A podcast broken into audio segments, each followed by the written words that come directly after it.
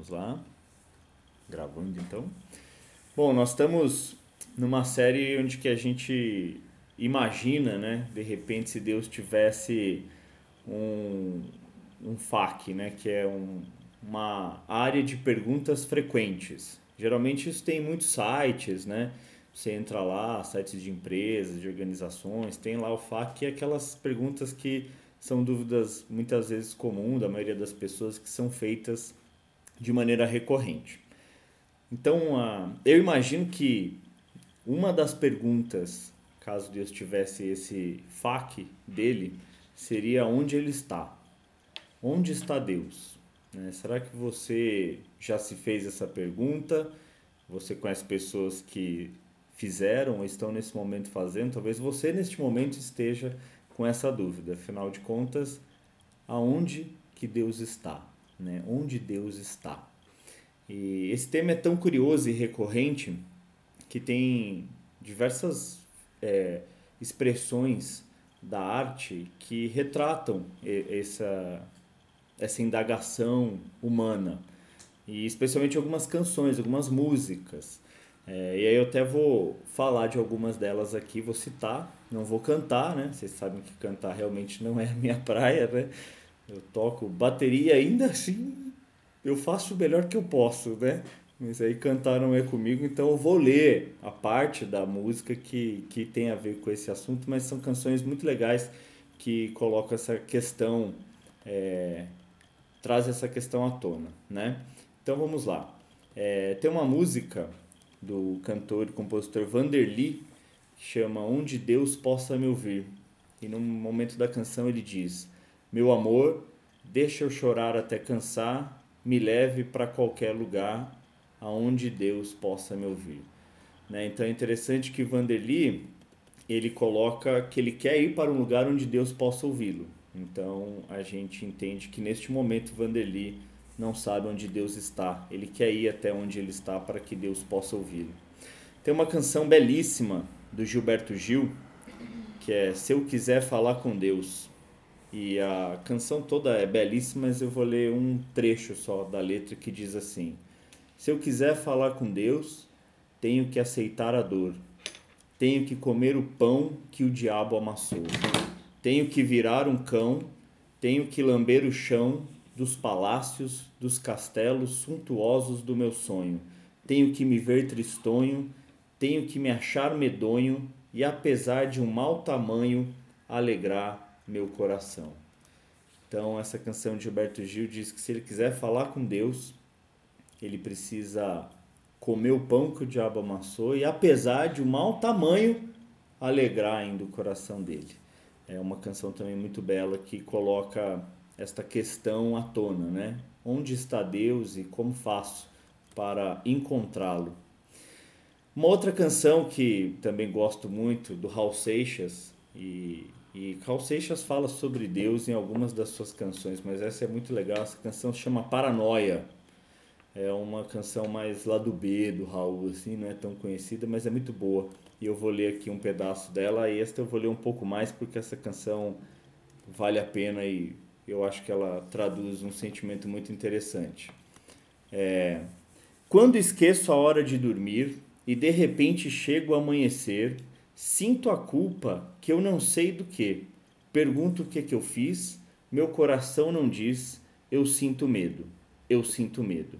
Se eu vejo um papel qualquer no chão, tremo, corro e apanho para esconder, com medo de ter sido uma anotação que eu fiz que não se possa ler eu gosto de escrever, mas eu sinto medo. Tinha tanto medo de sair da cama à noite para o banheiro. Medo de saber que não estava ali sozinho, porque sempre, sempre eu estava com Deus, eu estava sempre com Deus. Minha mãe me disse há tempo atrás: onde você for, Deus vai atrás. Deus vê sempre tudo o que você faz. Mas eu não via Deus, achava assombração mas eu tinha medo, eu tinha medo. Vacilava sempre a ficar nula no chuveiro com vergonha, com vergonha de saber que tinha alguém ali comigo, vendo fazer tudo o que se faz dentro de um banheiro. Dedico esta canção, Paranoia, com amor e com medo. Raul Seixas, então, diz que sabia que diziam para ele que Deus estava em todos os lugares, vendo tudo que ele fazia, e com isso ele sentia medo e se achava um cara paranoico. Tinha até dificuldades de ir ao banheiro, pensando que Deus estava vendo fazer tudo o que se faz dentro de um banheiro. Uma outra canção do Raul Seixas, que se chama Judas, ele diz o seguinte: Mas é que lá em cima, lá na beira da piscina, olhando simples mortais, das alturas fazem escrituras e não me perguntam se é pouco ou demais. Então, Raul Seixas também, neste momento, imagina que Deus está lá em cima, em algum lugar, na beira de uma piscina, olhando para baixo os simples mortais e diz: Das alturas fazem escrituras e não me perguntam se é pouco ou demais. Então ele visualiza que Deus está em algum lugar que não é aqui, numa relação somente observando, curtindo uma vibe que é só dele e falando qualquer coisa a qualquer momento e indiferente aos desejos, sentimentos, pensamentos dos seres humanos, os simples mortais. Uma outra canção também, e a última que eu vou citar, é do Criolo. Não existe amor em SP, em que ele diz: Não precisa morrer para ver Deus, não precisa sofrer para saber o que é melhor para você. Tá? Então, olha que interessante alguns desses artistas, né? Vanderlei, Gilberto Gil, Raul Seixas, Criolo, é, trazendo nas canções esse aspecto de, afinal de contas, aonde ele está Deus? Como faço para encontrá-lo? Né? Ele está lá em cima, ele está em todo lugar. Né? Se ele está aqui, como assim? Né? Ele está aqui e não faz nada diante de algumas coisas. Enfim, aonde, afinal de contas, ele está? E nessa canção do Criolo até ele fala: não existe amor em SP, não precisa morrer para ver Deus. Em outro momento ele diz assim: né? aqui ninguém vai para o céu. É muito forte, mas é uma canção muito interessante. Me lembro de uma, uma piada que era o seguinte: haviam dois bêbados, eles estavam andando assim no trilho do trem. E aí eles estavam caminhando ali tal, bêbados, e aí o pé de um deles prende no trilho do trem. E nisso ele fica meio preocupado, ele tá com outro amigo dele que também estava bêbado, e aí eles começam a ouvir o barulho que o trem estava vindo. Cara, esse bêbado com o pé preso no trem começa a ficar desesperado, e o amigo dele puxando, e ele desesperado, e ele começa a falar com Deus. Ele fala assim: Deus, se você tá aí, meu, me ajuda. Se você me tirar daqui, eu prometo que nunca mais eu vou contar uma mentira, Deus. E aí e nada. E o amigo puxando e o trem vindo. Deus, se você tá aí e você tirar o meu pé daqui, eu prometo que eu vou arrumar um emprego. Eu, prometo, eu vou trabalhar. A partir de amanhã eu vou trabalhar. E o amigo puxando e o trem vindo e nada. E o trem estava muito perto e finalmente o bêbado disse: Tá bom, Deus, você tá aí, tira o meu pé daqui, que eu prometo que eu paro de beber. Aí nisso, o amigo puxa, ele solta o pé, o trem passa, e aí o bêbado olha para o céu e diz: Deus, Obrigado, não precisa mais ajudar não, que meu amigo aqui já ajudou. Então a gente tem essa relação, né? Afinal de contas, onde Deus está? Ele está nos ouvindo ou não? Será que foi o amigo do bêbado que ajudou ele ou foi Deus? Né? Será que Deus estava ali naquela situação? O que seria Deus? Deus seria o amigo? Deus seria o trilho, o trem? Aonde está Deus nessa relação que a gente vê é, nessa piada e nas canções? Essa é uma pergunta recorrente em canções, em livros, em piadas, né? E tem um filme muito bacana, que eu não sei se vocês já tiveram oportunidade de assistir. Filme ele é mais recente, chama Dois Papas. O filme conta é, uma parte da história, assim, né? Da, da, do Papa Francisco e o Papa Bento XVI. Onde, na época, o Papa Bento XVI era o Papa, né? O Ratzinger e, e ele não queria mais ali continuar sendo papa, enfim. Aí a história é interessante porque diz que ele que ela é inspirada em acontecimentos reais, né? É um filme muito legal e mostra diversos diálogos entre esses dois caras que eram do alto escalão da Igreja Católica, né? E tem uma parte do filme muito, muito interessante onde o que depois viria a ser Papa, que hoje é o Papa atual, o Papa Francisco, ele é argentino, né? E ele era é, padre na Argentina e ele teve uma parte da história dele muito é, próxima com a ditadura que existiu na Argentina, né? E até na época surgiram muitas acusações de que ele tinha de fato envolvimento com os torturadores da, da, da ditadura argentina e tudo mais. E aí o filme todo vai mostrando o diálogo deles dois e o, o a, a, história ali do filme mostra que o, o Bento XVI estava com muitas dúvidas, né? É, até da relação dele com Deus e diz que ele não conseguia mais ouvir Deus, né? E ele não sabia mais se Deus estava ali ou não com ele. É um filme muito, muito interessante, assim, com diálogos muito profundos, né? E aí, uma parte que o que se tornaria Papa na sequência, né, que hoje é o Papa Francisco, ele conta a história dele na época ali da ditadura na Argentina. E aí ele faz uma pergunta muito interessante. Ele vai contando, e ele está muito emocionado, assim, é uma história muito difícil, né? Existiu muito abuso de poder, mortes, prisões injustas, tortura, enfim. E aí ele diz assim, né? Puxa, e eu até hoje eu fico me perguntando aonde estava Jesus naquela época? Se ele estava no palácio com os generais tomando um chá ou nos porões com as pessoas sendo torturadas? Onde está Deus? Onde está Deus? No atual, no atual momento que a gente vive no nosso país, onde está Deus? Né? Deus está em Brasília? Alguém seria capaz de dizer que ele está lá? Né? Deus está onde? Em São Paulo, em SP? Criolo aparentemente não vê Deus em SP. Raul Seixas aparentemente não vê Deus em lugar nenhum. Vanderly desejava ir para o lugar onde ele estava. E se a gente deseja ir para. Ele fala assim: me leve para qualquer lugar onde Deus possa me ouvir. Ou seja, ele também não sabe onde está. Né? E aí a gente às vezes pega numa situação como essa que o, o, o Papa Francisco diz: puxa, numa situação daquela, onde então ele está? Ele está com os generais nos palácios ou com os torturados nos porões? Né? Será que aqui em São Paulo Deus está nos bairros da classe alta, média alta, ou nas comunidades, nas favelas? Né? Onde será que Deus está? É, esta, esta é uma pergunta muito recorrente, muito comum e talvez é uma pergunta que você já tenha feito ou esteja fazendo. Então, para a gente começar a responder esta pergunta, eu quero convidar vocês para a gente ir num momento da história onde aparentemente está mais fácil de responder isso, que é bem no começo. Gênesis, capítulo 3, tá? Ali a gente ainda tinha a situação assim, Deus havia criado todas as coisas, né? É, e aí ele colocou ali um homem e uma mulher, e aí existiam os animais, as, as, as frutas, as flores, as folhas, né? Mas basicamente ali, naquele momento da história, é, tinha um homem, uma mulher e Deus. Então parece que fica mais fácil a gente ver onde ele estava naquele momento, tá? Então nós vamos ler o seguinte, aí a situação aqui no, no capítulo 3 diz que, que Deus, e você talvez já tenha ouvido falar dessa história, né? É, Deus coloca ali uma árvore específica no, no jardim e diz, olha, esta árvore é do conhecimento do bem e do mal e quando você se você comer desta árvore, você certamente morrerá.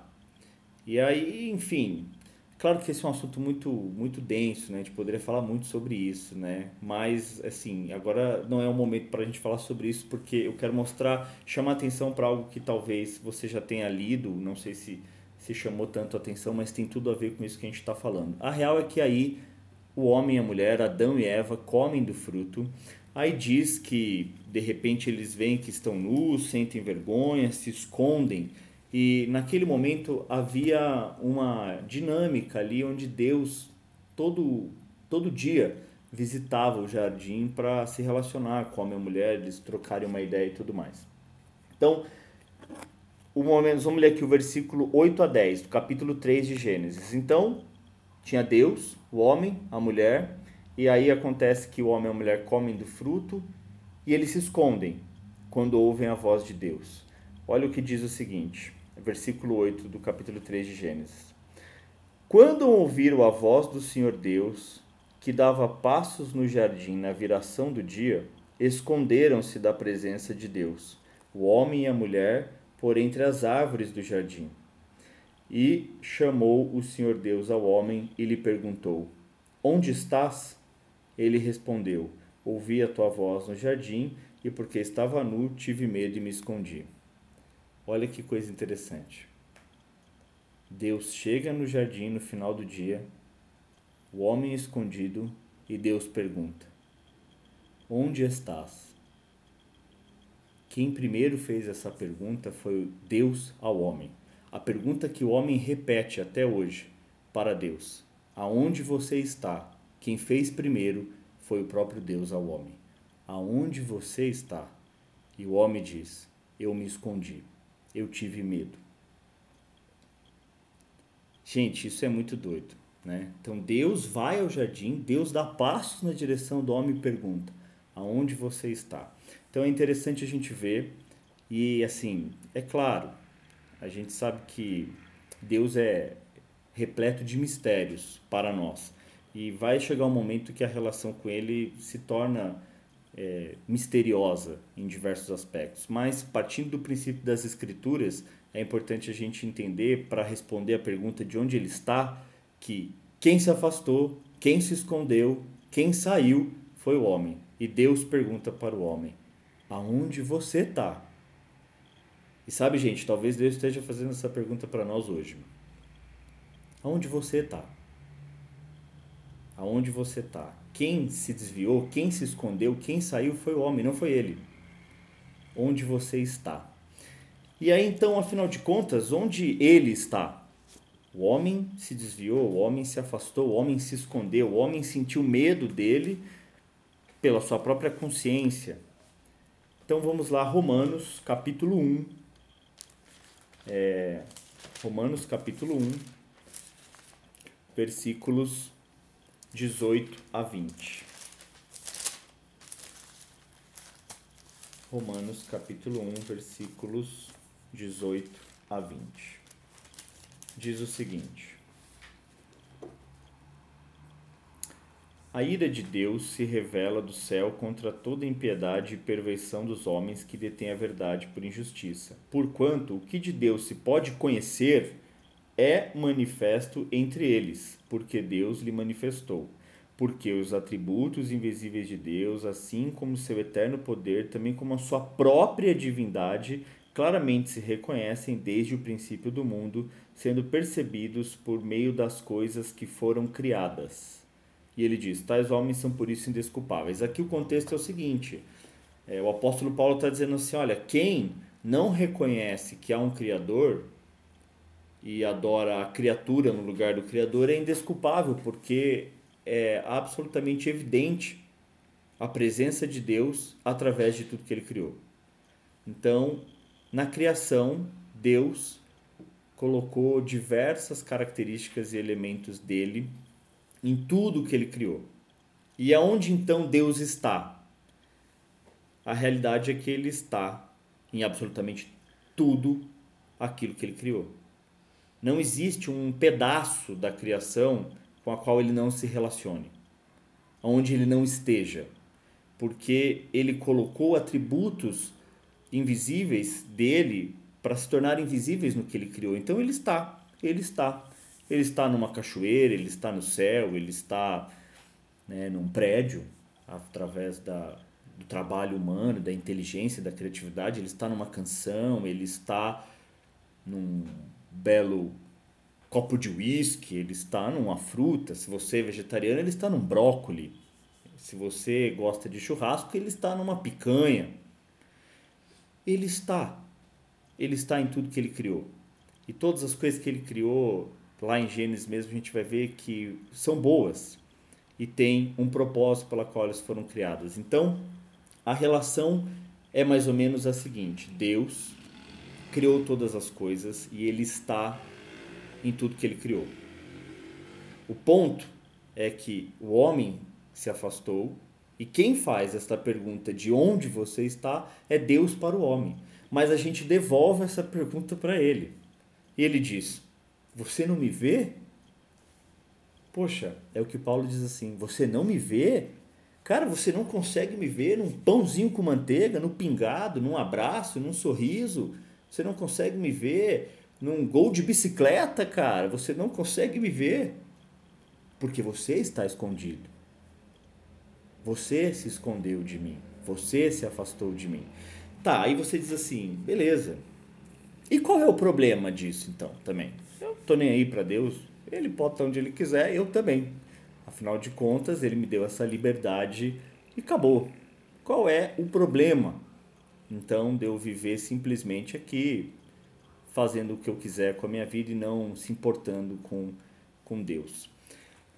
Vejam só, Deus cria as coisas e ele tem um propósito pelo qual ele criou essas coisas e ele coloca os atributos dele que faz com que a gente consiga vê-lo e conhecê-lo cada vez mais à medida que a gente se relaciona com tudo que ele criou. E, e aí, assim, se a gente ignora completamente isso, qual é o grande risco que a gente corre? E eu vou dar um exemplo aqui. Imagina você que você está levando para sua casa um objeto. E eu vou descrever aqui o objeto e aí você pensa aí no que, que você acha que é esse objeto, tá? Esse objeto ele é de plástico, um plástico mais rígido, mais assim forte. Ele tem um, um fio e uma tomada, então ele é um objeto de ligar na tomada, de plástico forte. Ele tem hélices, tá? Ele tem hélices é, então, se você precisa ligar ele na, na, na energia elétrica, ou seja, na, na tomada, enfim, ou você tem que ter energia elétrica, ele é de plástico, ele tem hélices e ele tem diferentes velocidades. Tipo 1, 2, 3, às vezes mais. Tá? Você tem esse objeto nas suas mãos e você leva ele para casa. O que, que você levou para sua casa? O que, que você pensou quando eu descrevi esse objeto? Um objeto de plástico, um plástico mais forte, que precisa de eletricidade que tem hélice e tem velocidades. Talvez você tenha pensado num ventilador, ok? Ou talvez você tenha pensado num liquidificador. Eles são muito parecidos a essa descrição. De plástico, diferente velocidade, hélice e precisa de energia elétrica. Qual o problema de eu usar um ventilador como liquidificador? Qual o problema de eu usar um liquidificador como ventilador? Afinal de contas, eu faço o que eu quiser, é meu, né? Se você usar um liquidificador como ventilador, ele vai fazer muito barulho, não vai produzir todo o vento que precisa vai consumir muito mais energia. E se você quiser fazer um suco no ventilador, vai ser difícil de beber depois, tá? Quando eu me relaciono com as coisas, ignorando a presença de Deus nelas, eu corro o risco de fazer suco em ventilador e me refrescar com o liquidificador porque eu desconheço o real propósito das coisas. Eu não consigo compreendê-las, por não compreendê-las, eu uso do jeito que eu quiser e pode ser que eu esteja usando coisas completamente erradas, absurdas, e tudo bem, e tudo bem, não tem problema nenhum. Gente, Deus está em tudo que ele criou. Esta é a resposta. É uma resposta simples, porque ela respeita o mistério. Ele está. Talvez você não veja, e de fato, quando a gente não vê e ali o homem se esconde, e talvez nós estejamos nos escondendo de Deus, a gente não consegue ver a presença dele. E se você ignorar a presença de Deus nas coisas que ele criou, talvez estejamos com esse problema do ventilador e o liquidificador, que são objetos parecidos, mas com funções completamente diferentes. Tá bom, aí você vai dizer assim: beleza, eu entendi que nós nos afastamos, eu entendi que Deus fez primeiro essa pergunta para mim e talvez ele esteja fazendo essa pergunta hoje para você, né? Onde você está? Porque eu tô aqui, eu continuo presente em tudo que eu criei. E se você me vê nas coisas que eu criei, você entenderá o propósito da criação e poderá usufruir numa relação muito mais harmônica com todas as coisas que eu criei e num propósito muito melhor e maior.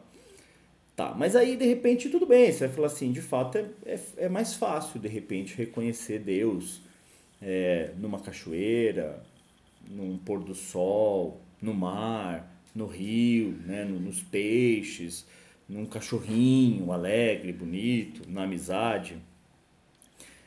E onde ele está então quando dói? Quando a coisa quando a coisa aperta, né? Quando o bicho pega, sabe? Quando assim, aquela dor profunda. Onde está Deus na desgraça? Porque nas coisas bonitas até, até aqui a gente tem clareza. Puxa, ele criou, tudo que ele criou é bom, a gente que se afastou, ele está ali presente no mundo todo através das coisas que ele criou. Mas e quando dói? Quando dói muito? quando dói o coração, quando as lágrimas caem, quando assim, aquela coisa que a gente fala assim, cadê? Cadê? Há uns anos atrás, é, eu tive a oportunidade de ver uma situação onde eu fiquei de verdade, assim, eu já era cristão há alguns bons anos, envolvido, assim, à frente da missão ali e tal. Eu tenho uma prima, e essa minha prima, ela engravidou, e ela queria muito ter um filho e tal, casada, enfim, ela engravidou. E, e a, a gravidez estava correndo muito bem. Aí foi fazendo, foi acompanhando, né?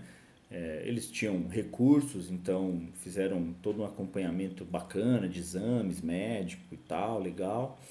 É, aí viram que ia ser uma menina, puxa, legal, feliz, começaram a montar tudo, a coisa caminhando muito bem. Ia chamar Mariana.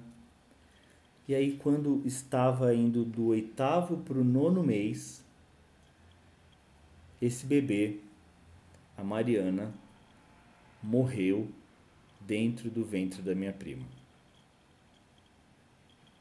Só que já estava quase assim, para nascer. Então morreu, e aí tiveram que fazer né, a cirurgia para tirar, porque o bebê já era grande, estava com quase nove meses. E aí rolou um enterro, porque já era, já tinha né, um formato, já estava tudo formado, já estava prestes a nascer e simplesmente o bebê morreu do nada, assim, uma coisa. É, e tiveram que tirar o bebê morto e fizeram o velório e o enterro. E eu fui lá nesse velório. Ali com certeza é, é, foi um dos momentos assim mais difíceis para mim, cara. Porque como é que você explica um negócio desse, cara? Porque hoje a gente gosta de falar, né? Hoje tem um discurso muito bonito assim de meritocracia, né? Que é um baita de um papo furado, né? A meritocracia é um negócio que não faz sentido absolutamente nenhum, né? Eu não estou dizendo que você não deve trabalhar, se esforçar e tudo mais, né? Mas a meritocracia, né? Dizer que a gente tem que merecer ou que fulano mereceu, né? O que que a Mariana fez para merecer a morte ainda no ventre, né? Enfim, é, mas ela morreu e aí eu fui nesse velório, cara. E eu tava lá. Toda morte é triste, né? Só que às vezes é aquilo, né? A pessoa tá doente, tá velha. Ou não, você vai falar assim, ah, ele encheu a cara e bateu o carro e, pô, mereceu, né? Mereceu também. Vai beber, dirigir e beber, né? Aí já vem aquele moralismo e tal, que a gente gosta de dar justificativa e explicação para tudo. Aliás, se tem um negócio que a gente é especialista, né? O ser humano é especialista em tudo. Em tudo e em todos. Mas nesse caso você vai dizer o quê? Os médicos acompanhando, estava tudo perfeito, tudo bem. O bebê morreu ali dentro.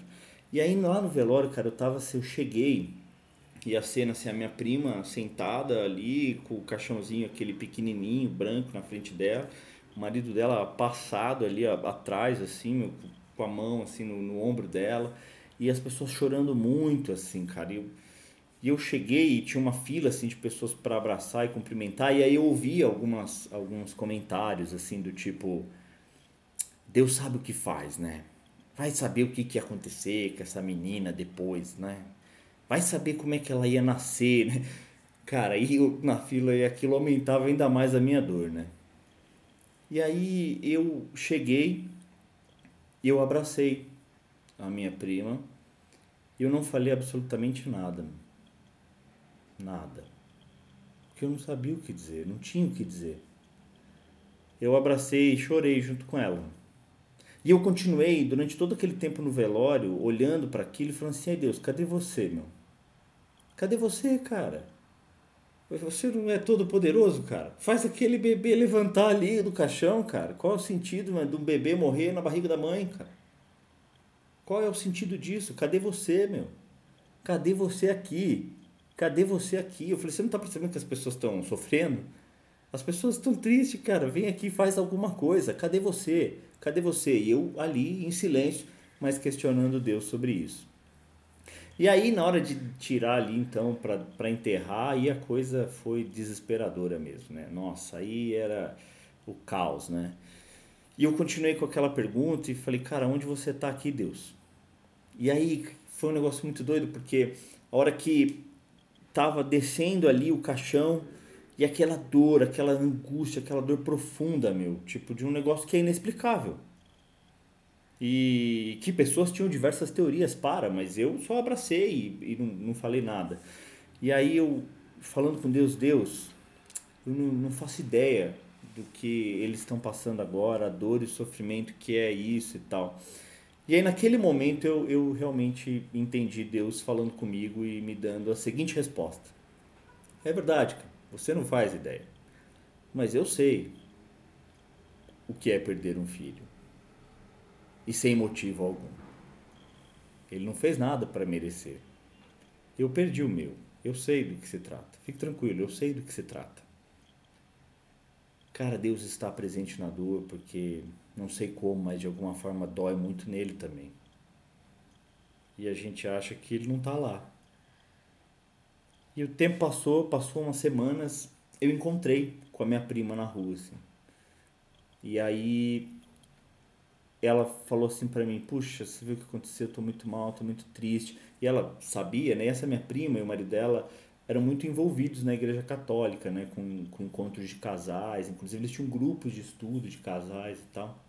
E aquilo abalou demais, assim, a fé dela e tal. E aí ela, eu, ela me viu, parou assim na rua, ela disse assim para mim, puxa, por que Deus fez isso comigo? Por que, que ele não, não me ajudou? Por que, que ele não fez nada? Aí eu tava, ela tava com o carro assim parado na rua, eu do lado de fora assim conversando com ela pelo vidro. Ela falou assim: eu, eu fiquei perguntando para Deus, cadê ele? Por que, que ele não fez nada? Por que, que ele fez isso comigo e tal? E aí eu disse assim para ela, né? Eu falei: "Pois é, meu". Eu falei: "Eu perguntei isso para ele também". Ela: "E aí? Ele te respondeu?" Eu falei, ah, eu acredito que sim. O que, que ele te disse? Ele disse que entende a sua dor, porque ele também sentiu. Aí ela começou a chorar. Falou, nossa e tal. E aí foi muito legal, assim, nesse momento que eu falei assim, puxa, vamos, vamos andar mais junto, né? falei, vamos ler a Bíblia juntos, que tal? E aí a gente foi por um ano, eu e a Nana, a gente foi na casa deles, uma vez por semana, fazer estudo bíblico. E depois ela ficou melhor, né, emocionalmente e tal. E foi legal, a gente fez uma cerimônia, assim, no final eles convidaram a gente para ir no encontro dos casais lá da Igreja Católica. E nós fizemos, e eles puseram a gente para falar, e aí aqueles casais todos abraçando a gente, beijando assim, muito obrigado porque vocês recuperaram os nossos mentores e tal. E até quando nos apresentaram lá, foi muito legal aquele dia. Minha prima falou assim: Ah, você é meu primo, ajudou muito. Ele, a Nana, a esposa dele vocês vão ver que eles rezam de um jeito engraçado, assim, eles ficam falando com Deus, assim, qualquer coisa que vem na cabeça deles, mas é super legal. E foi muito massa, tá? A realidade, gente, é que na dor, Deus também está. Ele está sofrendo junto. Ah, mas por que, que ele não faz nada então? Aí é um mistério realmente que eu não sei responder. A pergunta aqui hoje é onde ele está. Agora, por que, que ele não fez, aí é outra história um passo de cada vez, né? Um passo de cada vez. A realidade é que ele está. Ele está em tudo que ele criou. Não existe nenhum espaço na criação dele com a qual ele não se relacione em presença 100% do tempo. E ele está se alegrando com os que se alegram e chorando com os que choram. Para finalizar, eu quero ler uma história que a gente até falou em outros momentos, que é uma história muito legal e que me chama muito a atenção. Está lá em João capítulo 1, versículos 43. João capítulo 1, versículos 43 em diante. É uma história que também talvez você já tenha lido ou ouvido falar, enfim. Evangelho de João, capítulo 1, a partir do versículo 43, diz o seguinte: No dia imediato, resolveu Jesus partir para Galiléia e encontrou Filipe, a quem disse: Segue-me. Ora, Filipe era de Betsaida, cidade de André e de Pedro. Filipe encontrou Natanael e disse-lhe: Achamos aquele de quem Moisés escreveu nas Escrituras, a quem se referiram os profetas, Jesus o Nazareno, filho de José. Perguntou-lhe Natanael: De Nazaré pode sair alguma coisa boa? Respondeu-lhe Filipe: Vem e vê. Jesus viu Natanael aproximar-se e disse a seu respeito: Eis um verdadeiro israelita, em quem não há dolo. Perguntou-lhe Natanael: De onde me conhece? Respondeu Jesus: Antes de Filipe te chamar, eu te vi, quando estavas debaixo da figueira. Então exclamou Natanael: Mestre, tu és o filho de Deus, tu és o rei de Israel. Ao que Jesus lhe respondeu: Porque eu te disse que te vi debaixo da figueira, crês? Pois maiores coisas do que estas verás. E acrescentou: Em verdade, verdade vos digo que vereis o céu aberto e os anjos de Deus subindo e descendo sobre o filho do homem. Essa é uma história muito interessante, né? Jesus estava reunindo um pessoal ali, de repente Felipe chama esse Natanael, e aí Jesus e Natanael estão se encontrando, e de repente Jesus já fala assim: aí Natanael, um verdadeiro israelita e tal. E aí Natanael fala assim: peraí, de onde você me conhece? E aí Jesus diz assim: eu te vi debaixo da figueira. E naquele momento ele fala assim: você é você é Deus, você é o Filho de Deus, você é o Rei de Israel. E aí Jesus até fala assim: Não, mas só porque eu te falei que te vi debaixo da figueira, te digo que muitas coisas outras ainda maiores você verá. Eu não sei exatamente onde era essa figueira e qual é a situação, mas eu imagino de verdade Natanael ali debaixo daquela figueira, levando a voz dele para onde Deus pudesse ouvi-lo, e se é que podia, perguntando: Deus, você está me vendo? Você está aqui? Você me vê de verdade? Você me ouve? E assim que ele encontra com Jesus, Jesus diz: Eu te vi debaixo da figueira, e naquele momento Natanael crê. Eu não sei onde é a sua figueira. Eu não sei onde você está agora. Mas talvez você esteja falando assim: Você está aqui mesmo? E no encontro de vocês, ele vai falar assim: Eu te vi. Eu estava lá. Eu estou aí. Deus está em absolutamente tudo o que ele criou. Ele está aí agora e ele te vê. Talvez quem não esteja é você.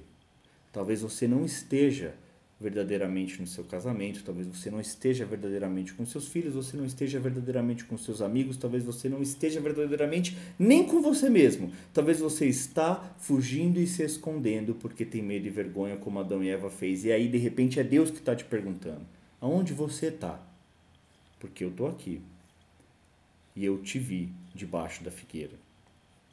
Seja verdadeiramente sincero com Deus, porque Ele está, Ele te vê, e a partir disso você vai poder construir uma relação onde se vê Deus na dor e também no amor, no choro e também no riso, no silêncio e também no barulho e a gente vai poder aí sim desfrutar do propósito da criação, que é basicamente a relação com ele uns com os outros.